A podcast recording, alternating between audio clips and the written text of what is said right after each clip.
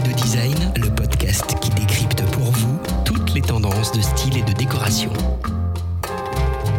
On entend beaucoup parler en ce moment de mode éco-responsable ou slow fashion. Euh, ces mots font partie intégrante du vocabulaire de la mode.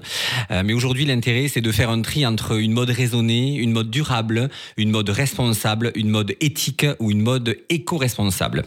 Mais pourquoi parle-t-on de mode éco-responsable aujourd'hui? Ben, Il faut savoir que l'industrie de la mode est la deuxième industrie la plus polluante après euh, l'industrie pétrolière. donc forcément, il a fallu se poser des questions à un moment.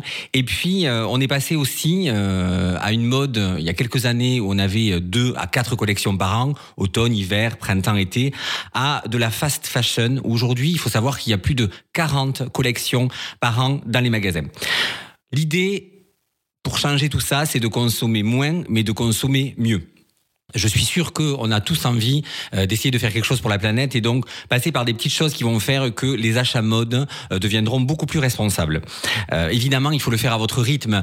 Euh, on va pas demander à tous les automobilistes de France de prendre le vélo demain, ça paraît un peu compliqué. Donc faites-le à votre rythme parce que la mode éco-responsable, c'est souvent des petites actions. Alors évidemment, il y a une grande charte éthique dont on entend parler avec des engagements qui sont durables, raisonnables, responsables, éthiques. C'est très compliqué compliqué de suivre tout ça, à moins de se retrouver avec euh, des pantalons faits en chanvre euh, ou en euh, coton recyclé, c'est plus difficile. Donc moi, je vous propose de travailler sur quatre actions qui sont plutôt simples et qui vont vous permettre en fait d'avancer un peu vers ce chemin de cette mode un peu éco-responsable. La première chose, en fait, c'est de simplement regarder les étiquettes quand vous allez dans un magasin privilégiez en fait le made in Europe, euh, le made en France euh, si vous arrivez. Euh, essayez d'éviter au maximum le made in Bangladesh ou le made in China. Alors évidemment, hein, je vous dis, il faut pas être un ayatollah de la mode en disant non non, il faut absolument acheter que du made in France. Mais l'idée, c'est d'avoir quelques pièces qui vont être justement fabriquées ou en Europe ou en France. Et puis, privilégier le commerce local, ça c'est hyper important. Aujourd'hui, il y a plein de marques qui fabriquent euh, dans nos régions, donc n'hésitez pas euh, à aller euh, à aller chez eux. Ensuite, il y a ce qu'on appelle le fait même. Alors c'est vrai qu'on a tendance à croire que c'est forcément très cher, parce qu'en France, fait même égale souvent haute couture, alors que pas du tout.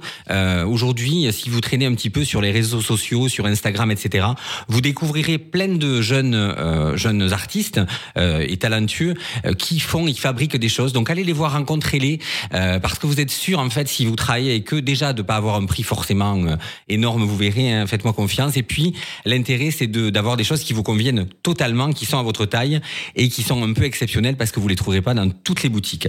Pour suivre euh, ce chemin vertueux vers l'éco-responsabilité de la mode, il y a aussi l'upcycling. Alors évidemment, on n'est pas tous des Jean-Paul Gaultier. Ça c'est clair. Euh, néanmoins, euh, on peut apprendre euh, en allant chercher dans ses affaires. la mode, c'est un éternel recommencement. Euh, les tailleurs, euh, on les a vus il y a 20 ans, ils reviennent cette année. La mode des années 80 est en train de revenir cet hiver aussi. Donc évidemment, la mode recommence. Donc je suis persuadé que vous avez tous dans vos armoires euh, une chemise blanche, un blouson, etc. On se dit, il est moche, il est vieux, je veux plus le mettre. Alors que pas du tout. Récupérez ce blouson, regardez un petit peu les tendances qui se font dans la mode aujourd'hui, et puis vous verrez que juste en modifiant peut-être une boutonnière, en modifiant une manche, on va pouvoir le rendre beaucoup plus moderne et puis le réutiliser tout simplement simplement. Et pour moi, euh, la chose la plus importante en fait dans ce, ce chemin vers cette mode éco-responsable, et ce qui est le plus simple, et puis en plus c'est une vraie vraie tendance, euh, c'est le marché du vintage ou de la seconde même. Euh, Virgil Abloh, qui est le directeur artistique euh, des collections Louis Vuitton Homme, et aussi accessoirement le bras droit de Kanye West, confié la semaine dernière au magazine, Day, au magazine pardon, qui est un magazine anglais, que le streetwear était mort. Alors quand il dit que le streetwear est mort, c'est que cette surconsommation du streetwear avec des t-shirts, des baskets etc.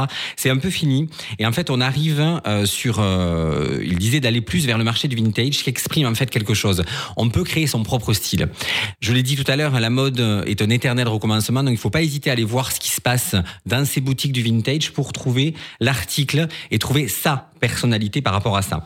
Et puis les boutiques vintage, en fait, on a toujours cette image. Alors j'aime pas ce terme-là, mais on parle souvent de fripe, hein, euh, et on a cette image un peu qu'on pouvait trouver dans les anciennes boutiques de fripe avec du surplus américain, de l'armée américaine avec ses treillis abominables. Alors c'est plus du tout ça, hein. les boutiques euh, de fripe et les boutiques vintage, on n'est plus du tout là-dessus. On est vraiment sur de vraies boutiques hein, euh, où les, les, responsables ont essayé de créer de vraies collections en utilisant des vieux vêtements évidemment, mais euh, on est plutôt sur quelque chose de, de, vraiment très sympa. Alors sur Strasbourg, euh, par exemple, il y a trois boutiques qui existent. Il y a le Léopard et Frock Roll qui sont en centre-ville. Et sur Van vous avez la Belle Fripe. Et je suis sûr que vous allez pouvoir trouver euh, vraiment un style, et, et ça sera votre propre style encore une fois. Si vous aimez le luxe, parce que ça aussi le vintage, hein, c'est aussi des, euh, des marques de luxe. Vous avez deux boutiques à Strasbourg qui sont les Trésors du Quai et Dépôt Luxe, qui se trouvent rue du Jeu des Enfants. Là, vous avez une sélection hyper pointue de marques haut de gamme. Alors, on a du Vuitton, du Dior, du Chanel, du Sandro, du Mage, enfin bref, toutes les boutiques haut de gamme à des prix super compétitifs. Alors, dans ce cas-là, on sait très bien que ces marques-là sont très très mode tout le temps et souvent d'une collection à l'autre, ben euh, la robe qu'on a achetée la saison dernière devient has -been. Donc moi, ce que je vous conseille, c'est d'acheter ces gens-là euh, des basiques. Euh, on a toujours besoin d'un jean, on a toujours besoin d'une veste noire, on a toujours besoin euh, d'un trench coat. Vous achetez, euh, si vous aimez le luxe évidemment, dans ces boutiques-là, ces, ces pièces incontournables du vestiaire et vous, allez pouvoir les garder longtemps. Et puis euh, surtout à 70% de remise, euh, c'est toujours bien euh, sur, sur une veste Sandro ou sur une, un manteau dur. Et puis l'internet est aussi important. Euh, deux sites internet hyper importants. Vinted euh, qui cartonne. Alors euh, si vous n'avez jamais entendu parler de Vinted, c'est que vous habitez au fin fond de la forêt amazonienne. Hein, parce qu'on entend partout la télévision. Je crois qu'il doit y avoir une quinzaine de pubs par jour.